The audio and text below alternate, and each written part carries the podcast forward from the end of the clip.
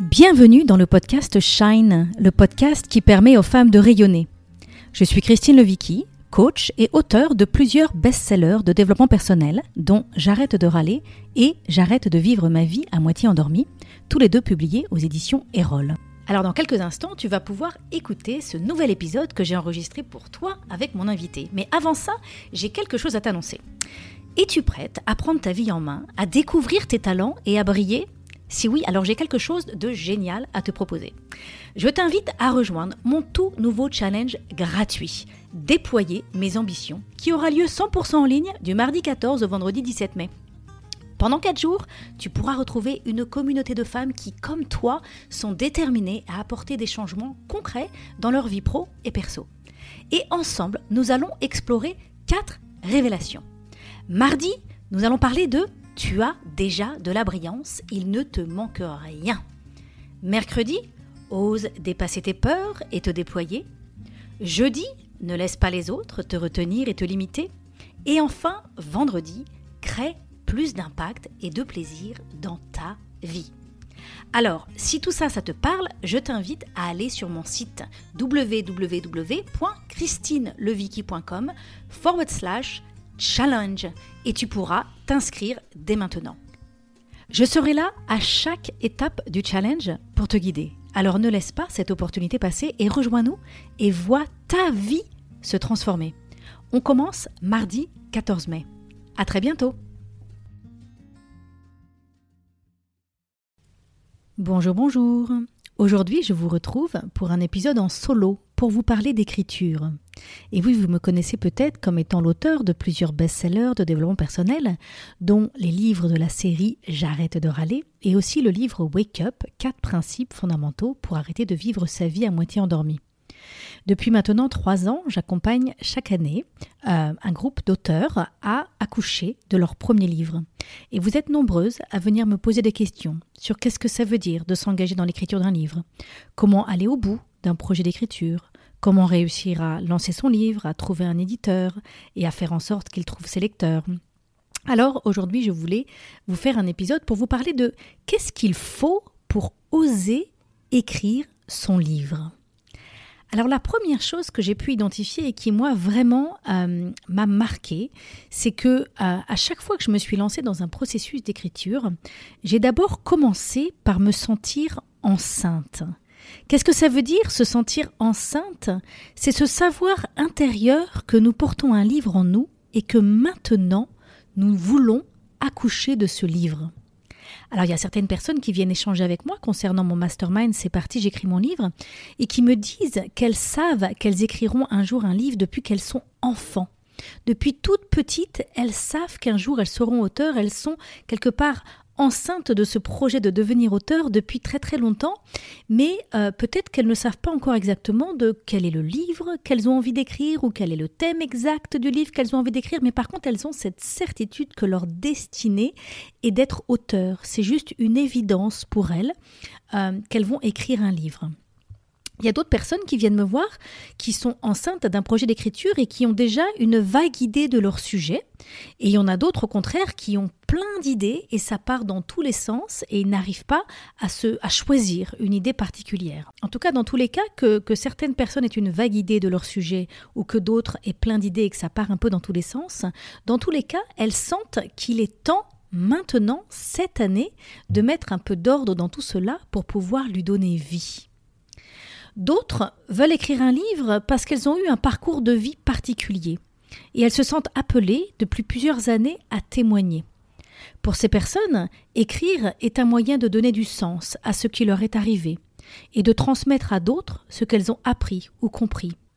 Peut-être que vous êtes enceinte d'une fiction et que vous avez envie d'écrire un roman ou une série de nouvelles, et vous sentez qu'il est temps d'accorder de la valeur à cet appel créatif. Peut-être que vous, ce n'est pas la fiction ou la créativité qui vous anime, mais vous avez envie d'écrire un livre d'expertise métier. Et vous avez compris qu'un livre pourrait vous apporter une plus grande légitimité professionnelle et vous ouvrir des portes. En tout cas, pour oser écrire son livre, il faut sentir que le timing est le bon. Il faut sentir que maintenant, vous êtes prête à vous mobiliser pour passer à l'action et pour vous engager dans l'accouchement de ce livre. C'est souvent peut-être un projet que vous avez reporté euh, depuis, depuis quelque temps. Et peut-être que même encore cette année, vous auriez des bonnes raisons valables de vouloir reporter, parce que soyons honnêtes, on n'a jamais vraiment le temps d'écrire un livre. On a toujours des bonnes excuses, des bonnes raisons pour ne pas le faire maintenant.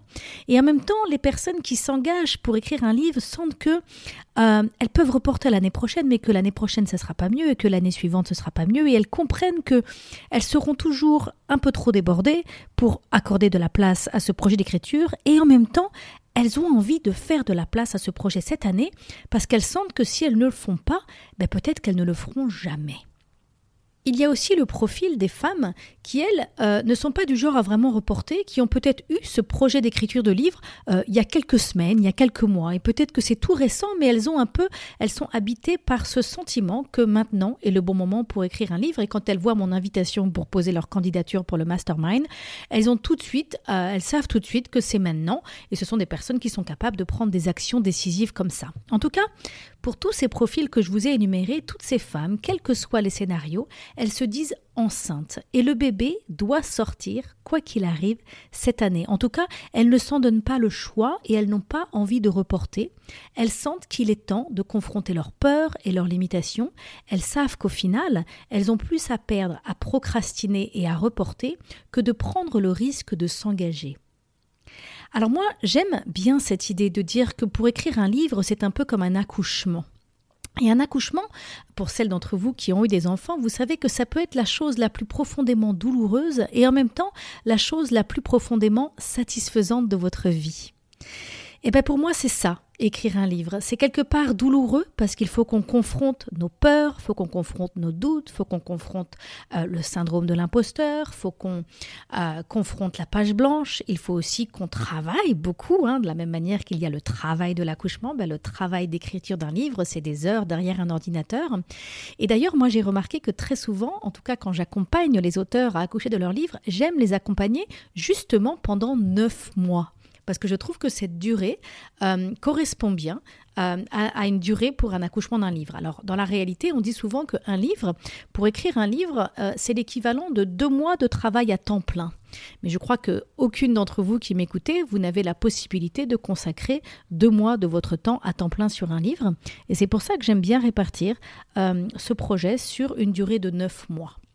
Donc une fois que vous avez validé que vous êtes enceinte d'un livre et que vous êtes prête à entrer dans cette démarche de travail pour en accoucher, ensuite la deuxième chose qu'il faut faire pour oser écrire son livre, c'est de valider que vous avez un message conséquent. Valider que vous avez de la matière à mettre dans ce livre et que vous pouvez faire un commencer par faire un brainstorm où vous faites une, liste de toutes les choses euh, que vous aimeriez mettre dans ce livre.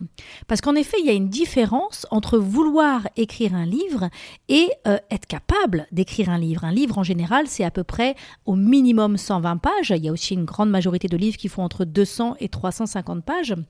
Et donc c'est intéressant, dans un premier temps, en tout cas moi c'est toujours comme ça que je commence, c'est que je prends un carnet et je commence à lister toutes les idées et tous les points clés que j'aimerais pouvoir mettre dans ce livre et donc je valide que j'ai de la matière à mettre dans ce livre. Par exemple, si je veux écrire un livre sur l'amour de soi, euh, ça ne veut pas dire que je suis capable d'écrire un livre sur l'amour de soi. Peut-être que ce que j'ai comme matière, c'est l'équivalent d'un article de blog, mais que j'ai pas suffisamment de matière pour écrire un livre. Alors, il y a d'un côté le fait de valider que j'ai de la matière et d'un autre côté, c'est aussi très important de savoir qu'il y a une très grande partie de ce que vous allez mettre dans votre livre au final que vous ne connaissez pas quand vous commencez l'écriture de votre livre. D'accord? Moi, j'ai toujours été extrêmement impressionnée de voir les formidables découvertes que j'ai faites et que j'ai pu inclure dans mon livre alors que j'étais dans le processus d'écriture. Quand je commence à écrire un livre, j'ai envie de dire, j'ai environ 20% de matière. Et il y a 80% du contenu du livre qui va en fait venir à moi ou que je vais trouver en faisant des recherches ou en lisant d'autres ouvrages, que je vais trouver au fur et à mesure de mon processus d'écriture. Donc d'un côté, il faut qu'on a de la matière et qu'on a des choses à mettre conséquentes dans notre livre. Et d'un autre côté, il ne faut pas euh, attendre de se dire qu'on connaît tout sur le sujet pour écrire un livre. Je dis souvent cette phrase, n'attendez pas d'être experte pour écrire un livre, écrivez un livre et vous deviendrez experte. Donc si vous voulez écrire un livre sur l'amour de soi, n'attendez pas de tout savoir sur l'amour de soi pour vous accorder la permission et vous sentir légitime d'écrire un livre. Écrivez un livre sur l'amour de soi et vous deviendrez experte. Mais il faut tout de même, avant de commencer, vérifier que vous avez quand même de la matière et que vous avez quand même un angle et que vous avez quand même des idées euh, qui vont être intéressantes à mettre dans ce livre. Donc dans un premier temps, je vous invite à juste prendre un papier et à faire un grand brainstorming de toutes vos idées. Vous notez tout ce qui vous vient en tête de ce que vous aimeriez mettre dans votre livre et ensuite dans un second temps, vous pouvez faire une tentative d'organisation de vos idées et de chercher à voir si vous avez un concept. Organisez un peu vos idées par grand chapitre ou par grande partie, vous pouvez à ce moment-là utiliser l'outil de la carte mentale. D'accord? Donc moi, par exemple, quand je sélectionne les candidats que je vais accompagner pendant neuf mois pour accoucher de leur livre, je suis toujours rassurée de voir que certaines ont déjà une tentative de liste de chapitres. Alors, même si dans les faits, avec le coaching, on va sûrement faire des changements dans ces chapitres, on va probablement les organiser différemment, on va les rendre plus percutants, mais au moins, moi, j'aime bien sentir que la personne a plein de choses qu'elle souhaite dire et qu'elle a déjà fait de son mieux pour tenter de les organiser. D'accord? Alors en réalité, vous allez pendant le processus d'écriture faire de nombreuses recherches et trouver plein d'autres idées que vous allez pouvoir transmettre. Mais d'avoir une base, et cette base vous montre à quel point vous êtes enceinte. Est-ce que c'est un fantasme d'un livre ou est-ce que vraiment il y a quelque chose en vous qui a envie d'être exprimé? Alors, c'est aussi intéressant de bien valider à cette étape-là que vous êtes en train de choisir un sujet, un univers, un thème qui vous passionne et qui vous intéresse vraiment, et un, sujet, un thème, un univers pour lequel vous avez une réelle envie de plonger dedans, parce que dans la réalité, vous allez plonger dans ce sujet et dans cet univers et dans cet environnement, dans ce thème, pendant les neuf prochains mois. Donc de vraiment valider que c'est bien ce livre-là que vous avez envie d'écrire et que vous n'êtes pas en train de chercher à écrire... Euh, un livre qui est à moitié celui que vous aimeriez faire. Parce que c'est très très très très dur d'écrire un livre qui est à moitié votre livre. C'est bien plus facile d'écrire un livre qui est exactement le livre que vous aimeriez écrire. Donc on a vu que le premier point, c'est de valider que vous êtes enceinte. Le deuxième point, c'est de faire un tour d'horizon, de commencer à organiser vos idées et de voir un peu quelle est la matière que vous avez à mettre dans ce livre. Encore une fois, tout en vous accordant la permission qu'il y a énormément de matière que vous allez découvrir au fur et à mesure de l'écriture de votre livre. D'accord? Ensuite, le troisième point qui est important, c'est de valider que l'écriture est le bon médium d'expression pour vous. Parce qu'il y a une différence entre avoir un message ou une histoire à transmettre et écrire un livre. Parce que vous pouvez aussi euh, raconter votre histoire ou transmettre votre message à travers des films, à travers des conférences, à travers des vidéos, à travers des spectacles, à travers des podcasts, à travers des tableaux, à travers des chansons. D'accord? Pourquoi vouloir écrire un livre? Pourquoi ce médium? Qu'est-ce qui vous fait dire que ce médium de communication est le bon médium pour vous? D'abord, est-ce que vous aimez écrire? Est-ce qu'en général, quand on vous a demandé d'écrire à l'école, est-ce qu'en général, vous avez un retour qui vous fait, qui vous, a permis de développer une certaine confiance en vous dans votre capacité d'écrire? Alors attention, je ne parle pas ici du fait de faire des fautes d'orthographe. Moi, je fais beaucoup de fautes d'orthographe et par contre, je sais très bien organiser mes idées. Les fautes d'orthographe, on peut toujours demander à quelqu'un de les corriger. Par contre, formuler ses idées, être capable de faire des phrases et d'exprimer des idées, ça c'est une forme d'expression pour laquelle c'est important pour vous de savoir que vous êtes relativement confortable. Alors on a tous notre syndrome de l'imposteur, on a tous conscience de toutes les fois où on écrit mal, et d'ailleurs vous pouvez regarder mes livres, moi j'écris pas très très bien, je suis pas une grande romancière, on pourrait très facilement critiquer mon écriture, et en même temps, j'ai une manière d'organiser mes idées qui marche pour mes lecteurs et sur lequel j'ai un bon retour. On me dit c'est clair, c'est inspirant, c'est percutant, on comprend ce que tu dis. D'accord? Donc pour vous, c'est important d'essayer de valider quels sont vos atouts au niveau de l'écriture et qu'est-ce qui va vous aider et qu'est-ce qui va vous permettre que ce médium soit le bon médium pour vous. D'accord? Donc, est-ce que vous aimez écrire? L'autre chose à savoir, c'est est-ce que vous êtes prêt à investir du temps pour écrire? Je vous ai tout à l'heure, il faut environ deux mois à temps plein, 350 heures pour écrire un livre. D'accord? Alors moi, encore une fois, hein, j'écris jamais à temps plein, j'ai trois enfants, j'ai un business, j'ai plein d'autres choses que j'aime faire dans ma vie, et donc j'écris souvent mes livres sur neuf mois, encore une fois, le temps qu'il faut pour accoucher d'un bébé, justement. D'accord? Donc, euh, est-ce que vous êtes prêt à investir du temps et à vous asseoir sur la chaise hein? C'est très très important pour vous de savoir que euh, le livre ne s'écrira pas sans vous et qu'il va falloir être capable euh, de vous asseoir devant votre manuscrit pour l'écrire. Ok? Une autre chose qui est importante de savoir, c'est que écrire un livre ne rapporte pas d'argent. Alors éventuellement, si vous écrivez une fiction, si vous écrivez un roman et, que ce roman devient best-seller, il y a, là, il y a potentiellement la possibilité de gagner beaucoup d'argent parce que un roman peut être lu par des milliers de personnes. Si c'est un très bon livre, il y a des milliers de personnes qui peuvent lire votre roman. Tandis que quand vous écrivez un livre qui n'est pas une fiction, qui est de la non-fiction, comme moi par exemple j'écris euh, du développement personnel, ou peut-être que vous voulez, vous voulez écrire un livre pratique, ça ce sont des livres qui ont une audience plus limitée. Et donc, euh, vous n'allez pas en vendre des millions. D'accord? En général, euh, quand vous signez un contrat d'édition avec un éditeur, vous allez toucher un royalties à peu près 1 euro par livre. Et euh, dans la non-fiction, euh, la grande majorité des auteurs, en général, vendent entre 500 et 5000 exemplaires. Donc, ce qui veut dire que potentiellement, vous allez gagner entre 500 et 5000 euros. Pour 9 mois de travail, c'est pas énorme. C'est pas avec ça que vous allez remplir votre compte en banque. C'est pas avec un livre que vous allez remplir votre compte en banque. D'accord? Alors, bien évidemment, quand vous vendez 400 000 exemplaires comme j'ai pu le faire, c'est tout de même plus conséquent. Et en même temps, ce qui fait que j'ai réussi à vendre ces 400 000 exemplaires, c'est que ça fait des années et des années que je markete mes livres et que je m'investis pour les mettre en avant. D'accord? Donc, euh, c'est important aussi de prendre ça en considération et de réaliser que c'est pas en écrivant, un en écrivant un livre que vous allez faire carrière.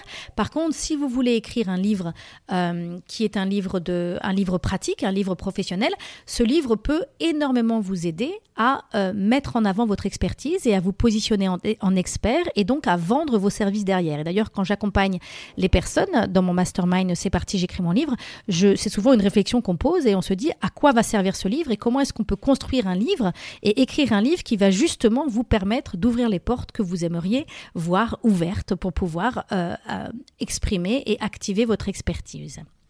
Voilà, donc c'est important pour vous de valider que l'écriture est le bon médium d'expression pour vous et que c'est vraiment le meilleur moyen pour vous d'activer votre créativité et de transmettre ce que vous cherchez à transmettre. Et enfin, la dernière chose que j'avais envie de vous partager dans ce podcast aujourd'hui qui va vous permettre d'oser écrire votre livre, c'est cette capacité de savoir que vous êtes prête à dépasser le syndrome de l'imposteur. Qu'est-ce que c'est que le syndrome de l'imposteur?